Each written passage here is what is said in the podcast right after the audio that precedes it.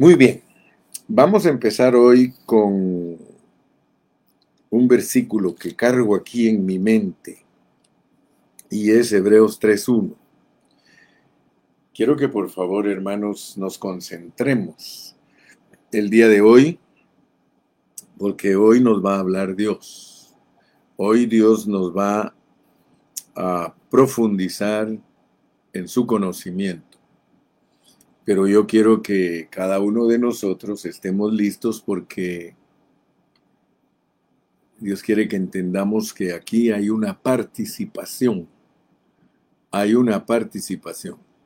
Lalito, ya que te, que te conectaste, quiero decirte que gracias porque si no se hubieran puesto ustedes pilas, hoy ya no hubieran encontrado el mensaje número 45 y ustedes, gracias a Dios, ya lo tienen en su lista de Spotify, lo cual significa que ayer mismo se pusieron pilas. Parece que nos lo borraron, yo no sé por qué, porque yo después que grabé lo escuché y estaba bien grabado y todo, pero de repente ya no apareció. Entonces, en cuanto puedan, una vez aparezca que se grabó, ustedes pónganlo en su colección. Así todo el que quiera oírnos completamente lo puede hacer a través de Spotify. Dice Hebreos 3.1, por tanto, por tanto, hermanos santos, sí, se está hablando con nosotros, por tanto, hermanos santos. Pero lo más importante es esto, mira, participantes del llamamiento celestial. Participantes del llamamiento celestial. Lo vamos a decir siete veces. Participantes del llamamiento celestial participantes del llamamiento celestial, participantes del llamamiento celestial, participantes del llamamiento celestial, participantes del llamamiento celestial. Hermano, una pregunta. ¿Tú eres participante del llamamiento celestial? Fíjate que en el 2.14 dice, Así que, por cuanto los hijos participaron, ahí está otra vez la palabra participaron de carne y sangre. Él también participó de lo mismo para destruir por medio de la muerte al que tenía el imperio de la muerte, esto es al diablo. Fíjate pues, cuando estudiamos estos versículos ya hace unas dos semanas, nosotros encontramos que el propósito de participar en carne y sangre es para qué? Para destruir al diablo. Hermano, no hay otra no hay, no hay otro motivo, no hay otro uso de que tú hayas venido a esta tierra encarnado, sino es para vencer al diablo, para destruir al diablo. Dice, así que por cuanto los hijos participaron de carne y sangre, él también participó de lo mismo para destruir por medio de la muerte al que tenía el imperio de la muerte, esto es al diablo. O sea que al diablo se le destruye por medio de la muerte de la carne por medio de la muerte de la carne. Pero no vayas a creer que hay que, hay que morirse físicamente para vencerlo, porque la carne se puede morir antes de morirse uno físicamente. Y tú sabes que esa es la victoria del creyente. La victoria del creyente es morirse antes de morirse. Entonces te dije que hoy vamos a estarnos ejercitando. Vamos a dejar que el Espíritu Santo nos ayude ejercitarnos porque Hebreos es un libro de participación y te lo voy a ir poniendo un poquito más claro para que lo logres entender de una manera más sencilla, pero más certera. Fíjate que nosotros, como cristianos, debemos entender que la Biblia no es solamente doctrina, no es solo para que nosotros aprendamos. Fíjate que participar, participar quiere decir participar. Por eso te dije, ¿estás participando? Ya te diste cuenta que nosotros participamos de carne y sangre, o sea que es un hecho. Participar es algo que es un hecho. Si la Biblia dice que nosotros participamos de carne y sangre, significa que ahorita estamos viviendo en carne y sangre. Quiero que entiendas bien esa palabra participar. Luego dice el 3.1, por tanto, hermanos santos, participantes del llamamiento celestial. Así como participamos de carne y sangre, tenemos que participar del llamamiento. La encarnación, porque aquí, aquí está la encarnación, hermano. Dice así que por cuanto los hijos participaron de carne y sangre, él también participó de lo mismo. Nosotros somos hombres, él se hizo hombre. Pero notemos cómo funciona la encarnación, hermano, porque Puede ser que nosotros tengamos años de estar escuchando el Evangelio y seamos sordos y ciegos.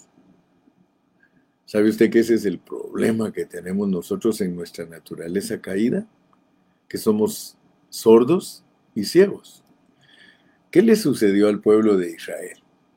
El pueblo de Israel dice la Biblia que se le embotaron sus sentidos al grado que Israel puede leer y leer y leer. Tú pones a un judío a leer el Nuevo Testamento y lo lee y lo lee y lo leerá y lo continuará leyendo y no entenderá absolutamente nada. Porque ellos tienen un velo, dice la Biblia. Pablo dice que de la única manera que los judíos pueden entender la palabra de Dios es si se convierten al Señor para que les quiten el velo. O sea que si uno no se convierte al Señor, uno tiene un velo puesto sobre los ojos espirituales y no lo dejan ver. Bueno, eso dice la Biblia de los judíos, pero el problema es de que hay muchos cristianos que están en la misma condición que los judíos que ellos leen la Biblia y leen la Biblia y leen la Biblia y no comprenden lo que Dios les está diciendo.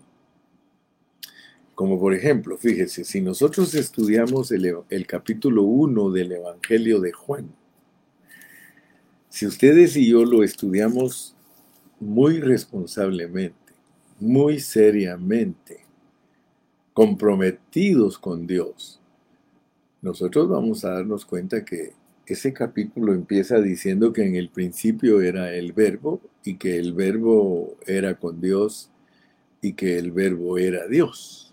O sea que está diciéndonos acerca de la palabra, acerca del hablar divino.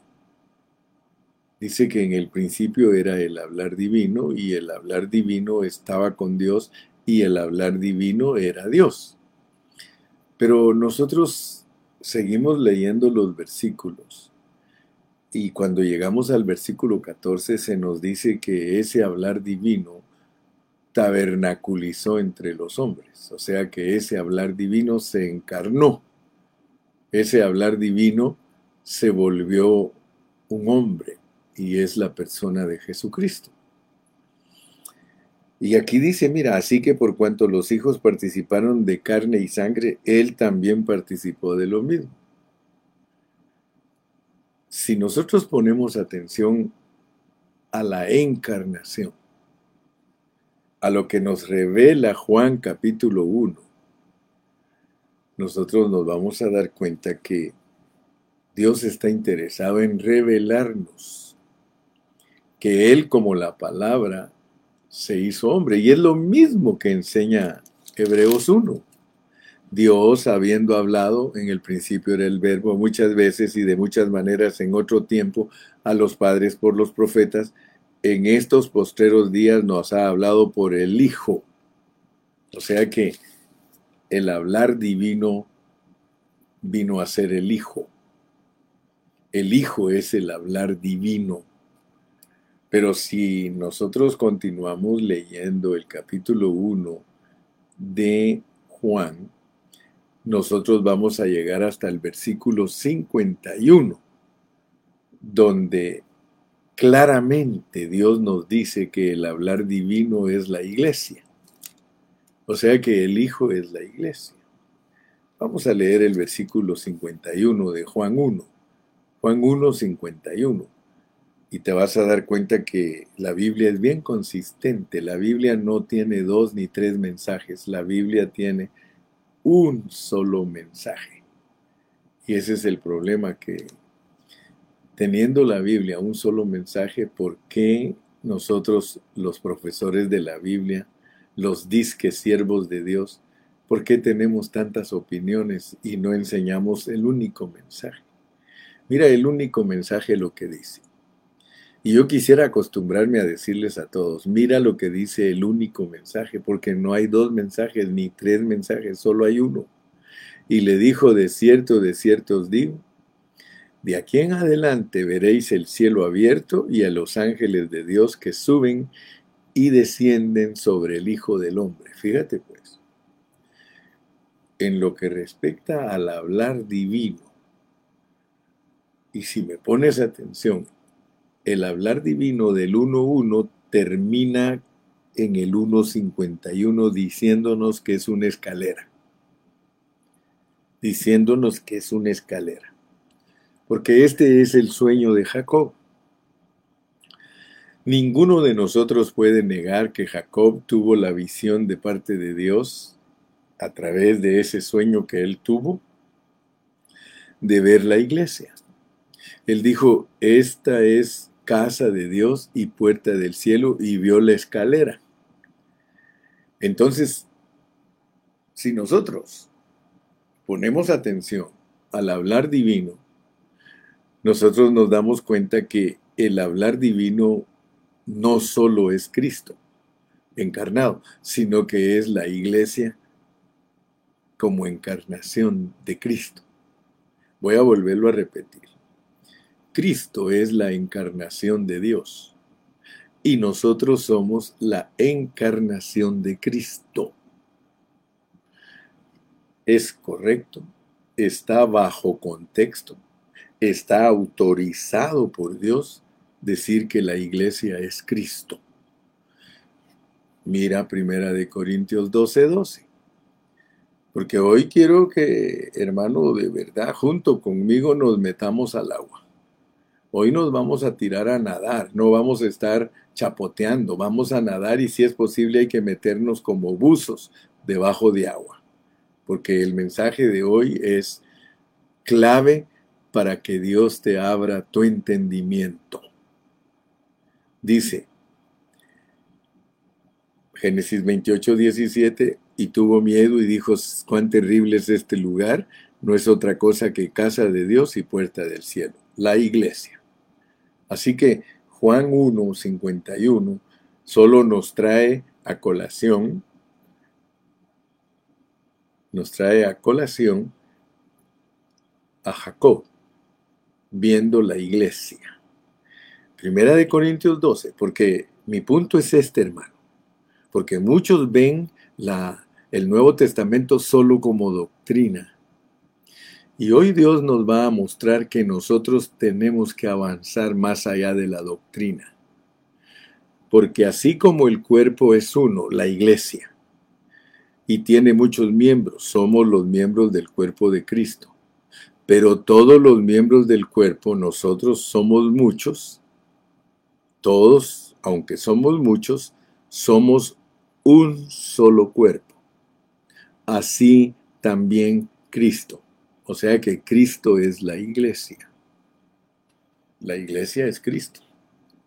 Cristo es la iglesia. El hablar divino es la cabeza y el cuerpo. No es solamente Cristo. Si tú crees que solo Cristo es el hablar divino, estás fallando en entender el mensaje del Evangelio de Juan.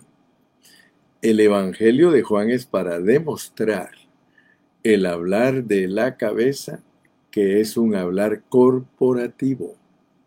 Cristo es corporativo, el hablar divino es corporativo.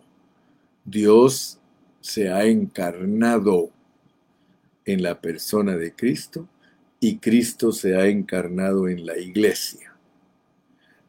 es correcto decir lo que dijo Cristo. Cristo dijo, el que me ha visto a mí, ha visto al Padre, porque él experimentaba la vida que llevaba dentro de él. El que me ha visto a mí, ha visto al Padre. Así que Cristo podía decir esas expresiones por experiencia, no por teoría, porque muchos creen que Cristo habla teoría, muchos creen que Cristo habla doctrina, muchos creen que cuando Cristo dijo, el que me ha visto a mí, ha visto al Padre, ellos creen que está hablando, oigan bien, de que Él es Dios totalmente. No, no está tratando de dar a entender eso, eso es teología. Lo que Él está tratando de dar a entender cuando Él dice, el que me ha visto a mí, ha visto al Padre, es que Él estaba viviendo la vida del Padre. Estaba viviendo, estaba experimentando lo que el Padre está expresando a, a través de Él al venir a vivir a la tierra como hombre. Nosotros, por el otro lado, basados en la escritura, basados en el hablar de Pablo, nosotros podemos decir, el que me ha visto a mí, ha visto a Cristo. Ahora, eso es comprometedor porque eso no puede ser doctrina. Si solo es doctrina, hermano, entonces estamos hablando de otra cosa. Cuando Cristo dijo, el que me ha visto a mí, ha visto al Padre, es porque Él estaba viviendo la vida del Padre. Cuando yo digo, el que me ha visto a mí, ha visto a Cristo, es porque estoy viviendo la vida del Hijo. Ahora, tú te preguntarás, hermano Carrillo, ¿me podría decir, por favor, por qué está hablando usted de esto en la lección de hoy? Porque yo tengo una, una carga de transmitirte a ti el consejo en una forma pura. Porque cuando nosotros llegamos al capítulo 6 de Hebreos, yo quiero que tú te des cuenta de algo. En el capítulo 5, Dios te revela el sacerdocio de Aarón y el sacerdocio de Cristo.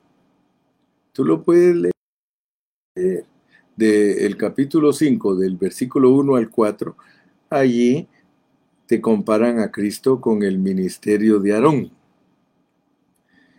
Y en el versículo 5 al 10 te dicen que Cristo tiene un sacerdocio que es más elevado que el de Aarón. Ahora, yo escribí un artículo me parece que antier, yo escribí un artículo aquí en una de las páginas, en la página de Watchman Nee, yo escribí un artículo que ahorita lo voy a usar para que tú veas. Lo, lo compartí en inglés. Si lo puse en inglés, pero ahorita te lo voy a traducir al español. Gracias a Dios que el hermano, eh, el hermano Kevin, Kevin Connor, que es el administrador de la página de Watchman Nee, de una de las páginas de Watchman Nee, estoy maravillado porque el hermano Kevin Connor es un cristiano muy, muy inclusivo, él no es exclusivo. Me di cuenta que las otras dos páginas que tiene Watchman Nee en inglés en el Facebook, en los otros dos, las otras dos páginas son exclusivas, no, no dejan que nadie comente nada si no viene totalmente de los escritos de, de Watchman Nee.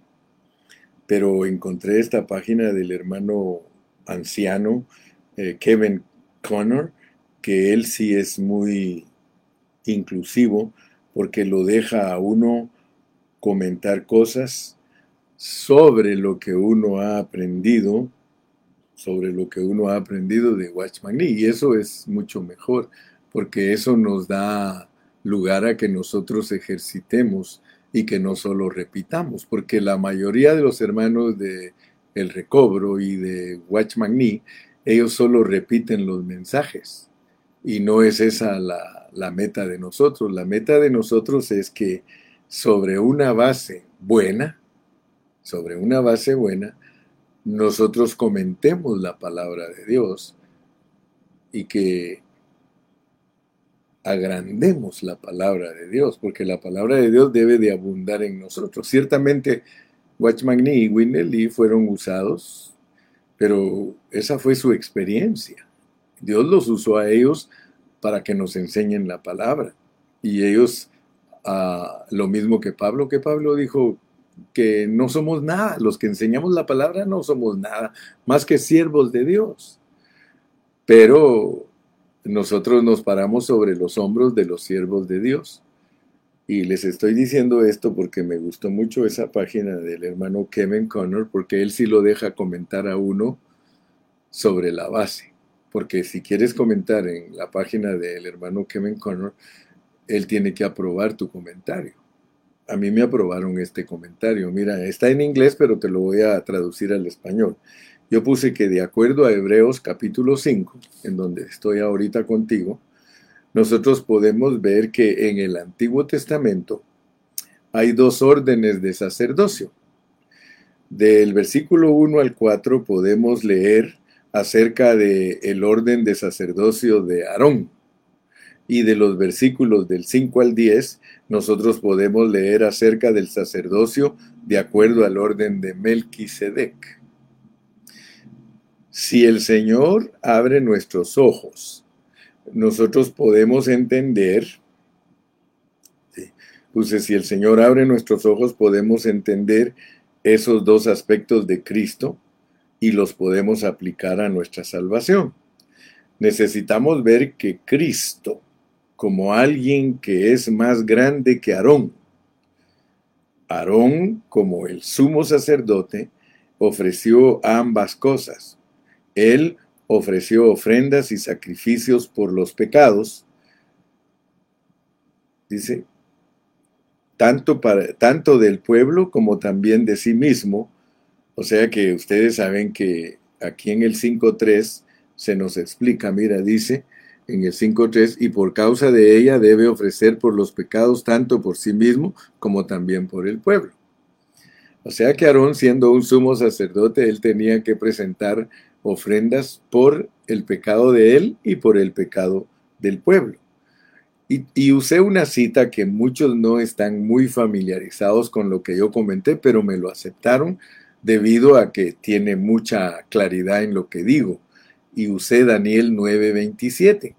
Daniel 9:27 nos dice que a la mitad de la otra semana, y los que han estudiado conmigo las 70 semanas de Daniel, Ustedes saben cómo hemos enseñado las 70 semanas de Daniel y cómo hemos enseñado la otra semana, porque algunos no saben lo que es la otra semana. Tristemente, la mayoría de maestros de la Biblia, y buenos maestros, no, no quiero decirte que son malos maestros, buenos maestros muy sinceros, son teólogos. Ellos han enseñado que la otra semana es la última semana.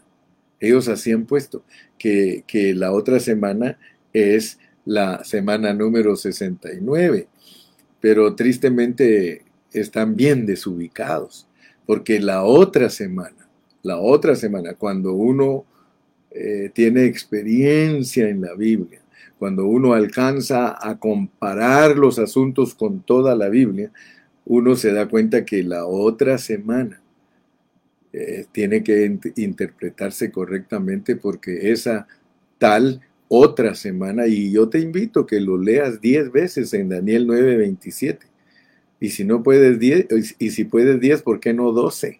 Léelo 12 veces y te vas a dar cuenta que esa otra semana es tres años y medio de ministerio de Cristo y tres años y medio de gran tribulación porque la gran tribulación solo dura tres años y medio. Yo no sé por qué los hermanos, en vez de basarse en la Biblia para enseñar, se basan en la tradición de los hombres. Mira, dice Daniel 9:27 que a, mediados de la otra semana, a mediados de la otra semana, gracias hermana Anita porque usted ya nos lo puso ahí, y por otra semana confirmará el pacto con muchos. ¿Quién confirmará el pacto con muchos? Cristo. Cristo. No le regalen esa otra semana al anticristo, hermano. Mire, los pobres teólogos se la regalan al anticristo si el que gobierna las 70 semanas es Dios. Y por otra semana confirmará el pacto con muchos. ¿Cómo va a confirmar el pacto con muchos? Con los tres años y medio de ministerio de Cristo se confirmó el pacto. ¿Por qué? Porque a los tres años y medio de ministerio de Él hizo cesar el sacrificio y la ofrenda. Cuando Cristo murió en la cruz del Calvario después de tres años y medio de ministerio, que es la mitad de la otra semana, debemos de aprender a interpretar la otra semana. Olvídate de las 62 y de las 7, ahorita te estoy hablando de la otra porque aquí están las claves para entender los tiempos del fin. Entonces, mira, y por otra semana confirmará el pacto con muchos, a la mitad de la semana, a los tres años y medio de ministerio de Cristo. Esa es la mitad de una semana de años. Hace cesar el sacrificio y la ofrenda. Después, dos mil años después, con la muchedumbre de las abominaciones, vendrá el anticristo.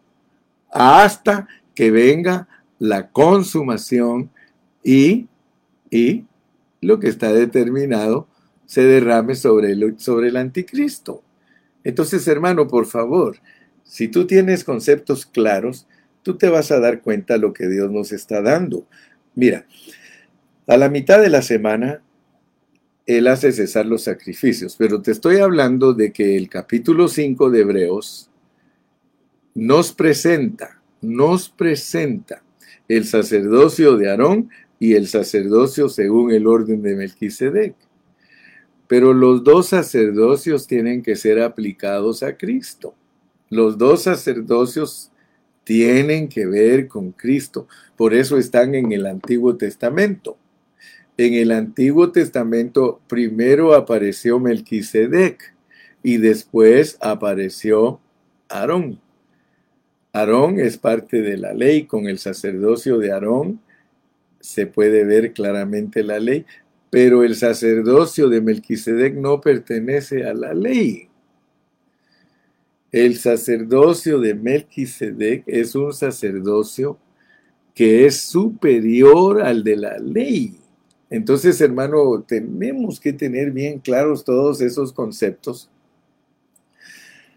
Porque en Cristo se cumplen todos, todos esos tipos, todas esas sombras se cumplen en Cristo. Por ejemplo, si nosotros queremos decir que Cristo operó como sacerdote según el orden de Aarón, que es una sombra, o sea que el sacerdocio de Aarón es una sombra del sacerdocio terrenal de Cristo. Y el sacerdocio, según el orden de Melquisedec, es una sombra del sacerdocio celestial de Cristo.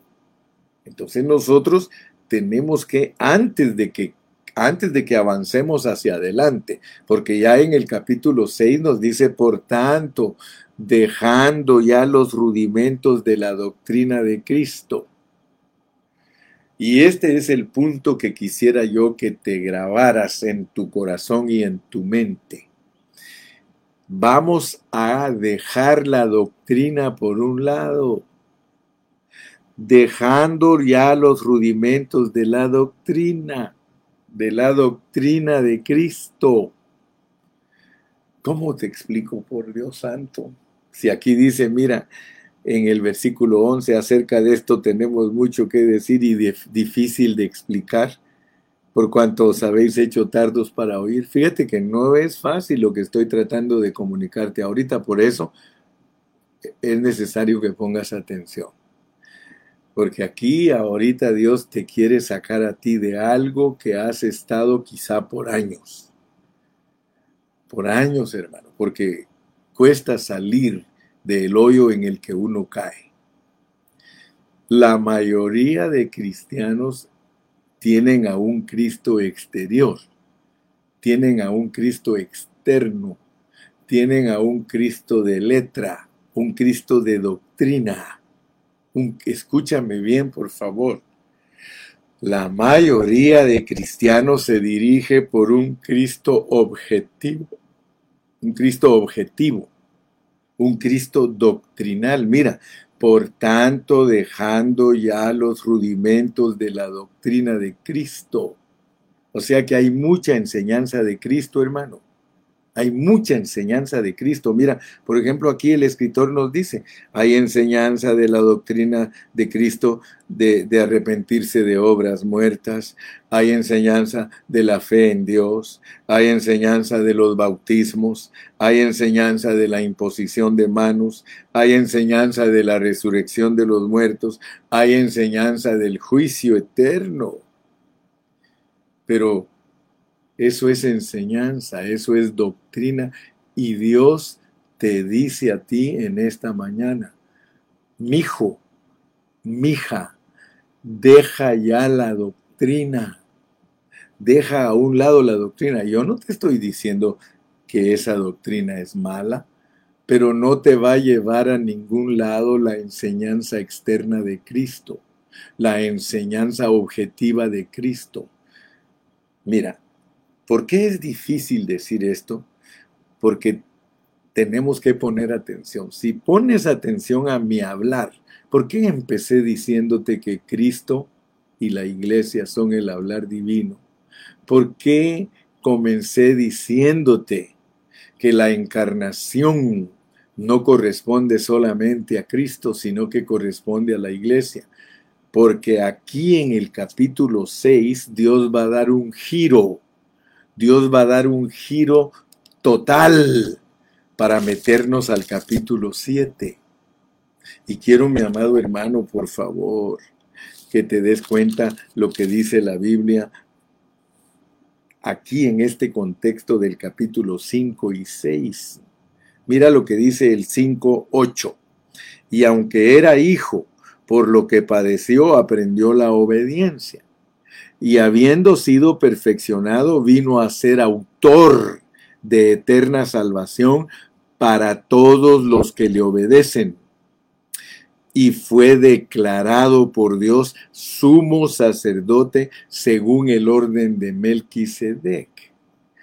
Ahora, al llegar al capítulo 7, dice, porque este Melquisedec, rey de Salem, sacerdote del Dios Altísimo, que salió a recibir a Abraham que volvía de la derrota de los reyes y lo bendijo. Bueno, yo quiero por favor, hermano, que te des cuenta de la diferencia que hay del sacerdocio según el orden de Aarón y el sacerdocio según el orden de Melquisedec.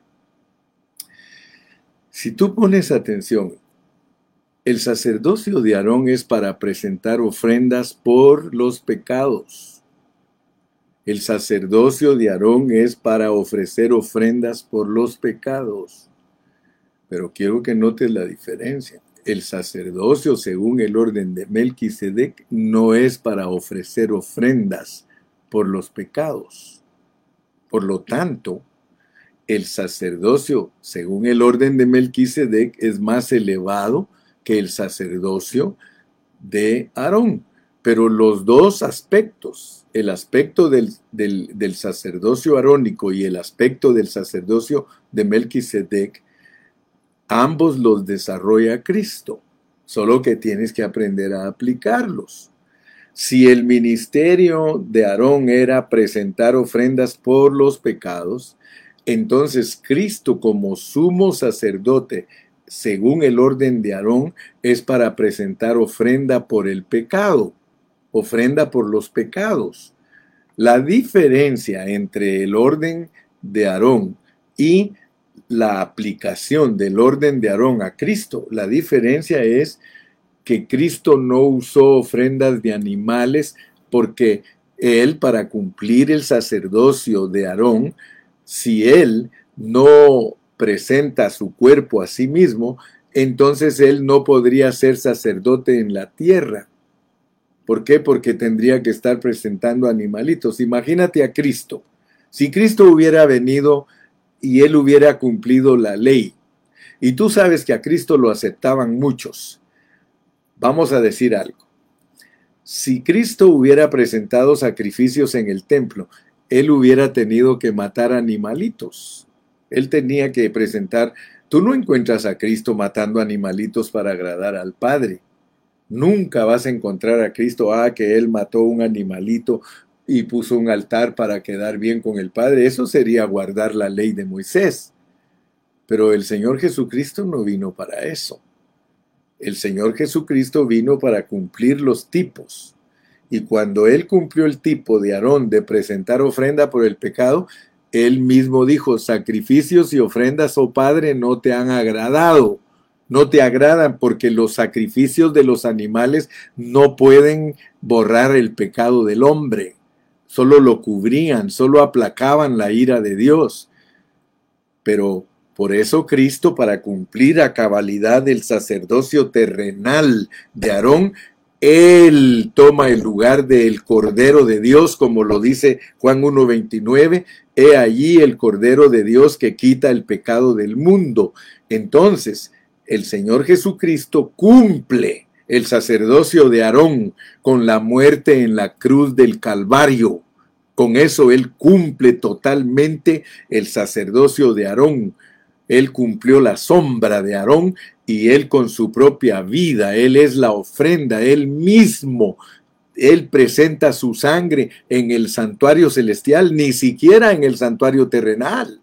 La sangre de Cristo tiene valor en el santuario celestial. Solo imagínate lo que estamos hablando, hermano. Imagínate lo que estamos hablando. Él presenta su sangre en el santuario celestial porque es la única sangre que tiene validez en el santuario, celestial para perfeccionar no solamente al hombre en la tierra, sino que tú vas a leer que con esa sangre perfeccionó aún todas las cosas celestiales. ¡Wow! ¡Wow! Él es universal. Cristo pertenece al universo. Hay cosas que Dios no nos ha abierto a nosotros ni nos ha corrido la cortina para que podamos entenderlas. Pero podemos darnos cuenta, hermano, lo que el Señor hizo. Y aquí está en Hebreos 5 del 1 al 4. Pero hay algo más importante en los versículos del 5 al 10. Y aquí es donde quiero que me pongas atención, hermano. Aquí es donde quiero que me pongas atención, porque te dije que aquí da Dios un giro. Aquí en el capítulo 6 vas a entender, por tanto, dejando ya los rudimentos de la doctrina de Cristo. Fíjate que no estamos menospreciando la obra de Cristo, porque la obra de Cristo es el fundamento. Pero Dios dice, no te quedes ahí. Hermanos, si nosotros nos quedamos solo en nuestra salvación por la muerte de Cristo, hermano, nosotros estamos fritos y sin manteca. Porque aquí hay un secreto grande que quiero compartirte en esta mañana. Yo en mi Biblia lo tengo marcado a donde finaliza el capítulo 6 de Hebreos, yo puse con letras grandes objetivo, objetivo. Y en donde empieza el capítulo 7, puse con letras grandes, subjetivo. Dicho en otras palabras, cuando Dios te dice dejando ya los rudimentos, te está diciendo dejando ya lo objetivo, dejando ya lo doctrinal. Porque hermano, la mayoría de hermanos niños en Cristo les gusta la doctrina. Para ellos no hay nada mejor que la doctrina, la enseñanza de la Biblia. Oh, hermano, pero ese no es el objetivo de Dios, hermano. El objetivo de Dios es el capítulo 7. Fíjate, hermano, fíjate. Si no, no dijera palabras como estas. Mira, vamos a, leerlas de nuevo, hermano. Voy a leerte Hebreos 6, 19 y 20. Y yo espero que agarres la onda, hermano. Yo espero que agarres la onda, porque si agarras la onda, vas a entender lo que Dios te está pidiendo. Y que me está pidiendo a mí también, por supuesto. Porque tú y yo tenemos muchos años de ser cristianos, pero tenemos que aceptar que hemos sido ciegos y sordos. Ciegos y sordos. Y hoy te lo voy a demostrar. Te voy a demostrar cuán ciegos y sordos somos. Mira el 19, la cual tenemos, y gracias hermana Anita porque usted siempre va adelante, la cual tenemos como segura y firme ancla del alma y que penetra hasta, hasta dentro del velo. Fíjate lo que Dios nos está revelando. Dios nos está revelando algo, hermano. Mira, aquí nos están revelando que alguien abrió un camino el que, el que nosotros tenemos que seguir, la cual tenemos como segura y firme ancla del alma y que penetra hasta dentro del velo, donde Jesús entró por nosotros como precursor. Oh, me gustaría leer la palabra precursor. Déjame que, que, que tenemos tiempo. Voy a ponerla aquí para que tú captes lo que estoy tratando de enseñarte. Precursor. Precursor. Sí. Dice, mira, aquí está en inglés, pero lo voy a leer. Bueno, lo voy a leer en inglés y en español. En inglés dice, precursor, una persona o cosa que viene antes de otra. Fíjate pues, porque si no, no me vas a entender el mensaje.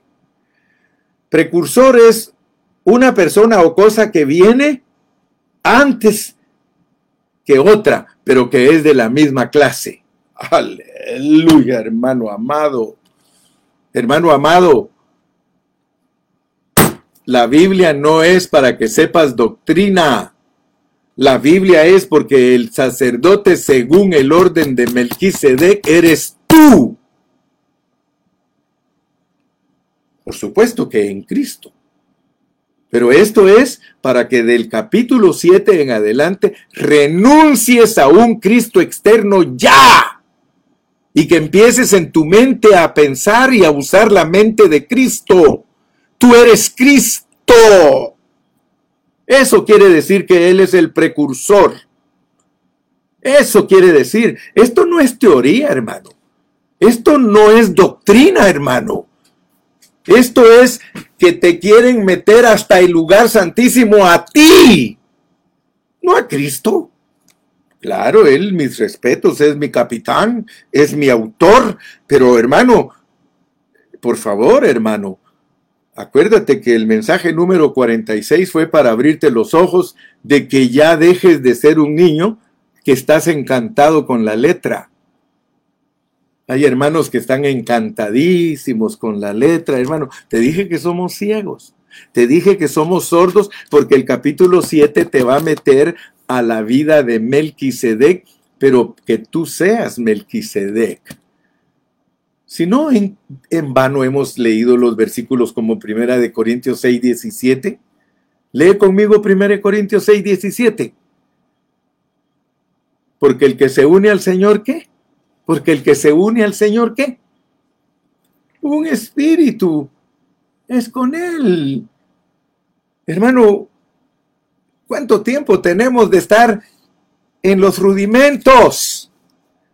Quedarte en los rudimentos es quedarte predicando todo el tiempo solo el fundamento. Hermano, está bien, Cristo perdonó tus pecados, murió en la cruz, pero aquí dice, mira, y habiendo sido perfeccionado, estoy en el 2, en el 5, 9, y habiendo sido perfeccionado, vino a ser autor de eterna salvación para todos los que le obedecen. Esto es una vida práctica. Y fue declarado por Dios sumo sacerdote según el orden de Melquisedec, pero es nuestro precursor. Si me estás poniendo atención, hermano, estas lecciones verdaderamente te van a ayudar. Por eso yo te empecé diciendo participantes, participantes, participantes del, del llamamiento celestial, participantes de carne y sangre. Hermano, participantes del sacerdocio según el orden de Melquisedec.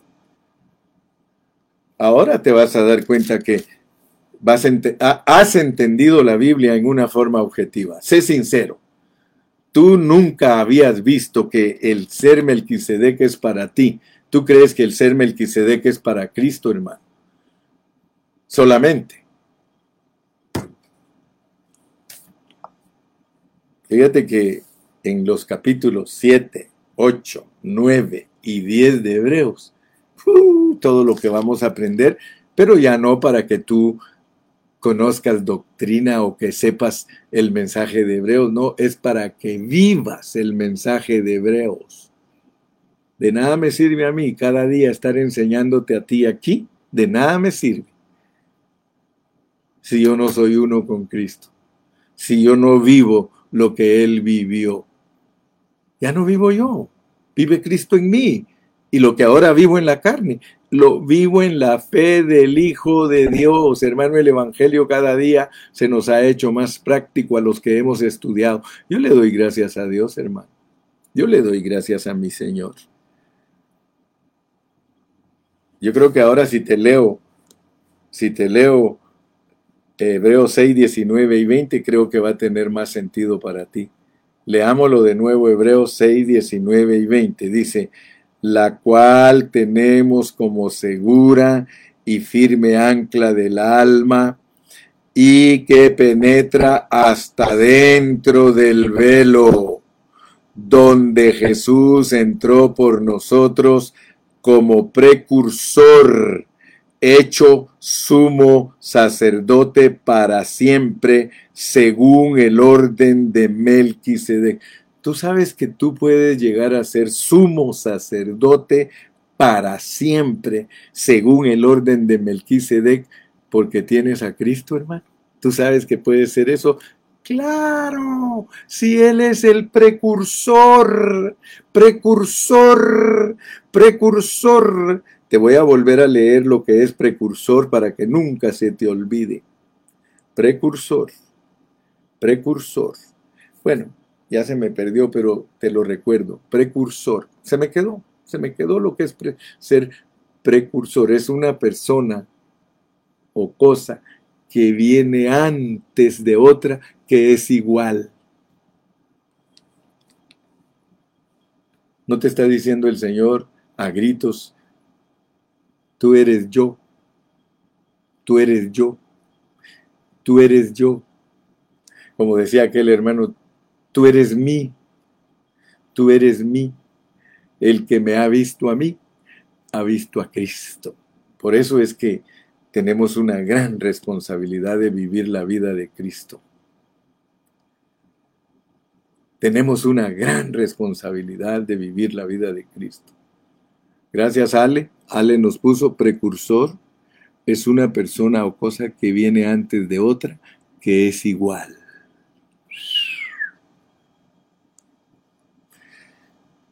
La carga que yo ya descargué en este día y ya te la puse a ti, porque ahora ya la tienes tú también. Mira, por tanto dejando ya, por tanto dejando ya los comienzos por tanto, dejando ya la doctrina de Cristo. Hermano, ponga atención, dejando ya la enseñanza de Cristo. No está diciendo que no creas la enseñanza de Cristo, dejando ya esas prácticas de solo estar llenándonos de conocimiento.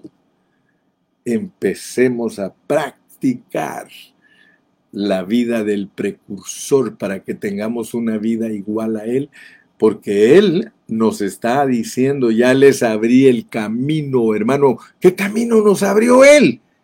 Nos abrió el camino para llegar al lugar santísimo, donde está Dios. Él nos está llevando, hermano, a que nosotros practiquemos la vida de Dios. Para eso nos abrió el camino. Es un freeway el que nos abrió y nos dice, miren, se rasgó el velo. Se rasgó la carne. Ahora rasguen ustedes la de ustedes porque el camino está abierto. Experimenten lo que yo experimento para ser el sumo sacerdote y poderme presentar donde está el arca y rociar mi sangre.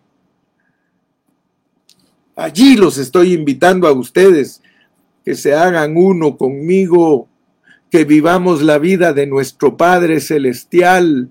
Ese es todo el mensaje que estoy tratando de transmitirles a ustedes. Ojalá que dejen de ser niños llevados por doquiera de todo viento de doctrina, de pura enseñanza, ya dejen de ser cristianos exteriores, ya dejen de ser los que defienden doctrinas de hombres y empiecen a defender la realidad que es vivir mi vida. Esa es la realidad del Evangelio, que ustedes vivan mi vida. De lo contrario, ustedes no son vencedores, ustedes están perdidos, son tierra que dio abrojos y espinos y la voy a castigar, los voy a enjuiciar, porque nadie puede jugar conmigo. Yo no te salvé para que juegues, yo te salvé para que seas un vencedor. ¡Uh! Yo espero, hermano, que la Biblia tenga un panorama distinto ahora para ti.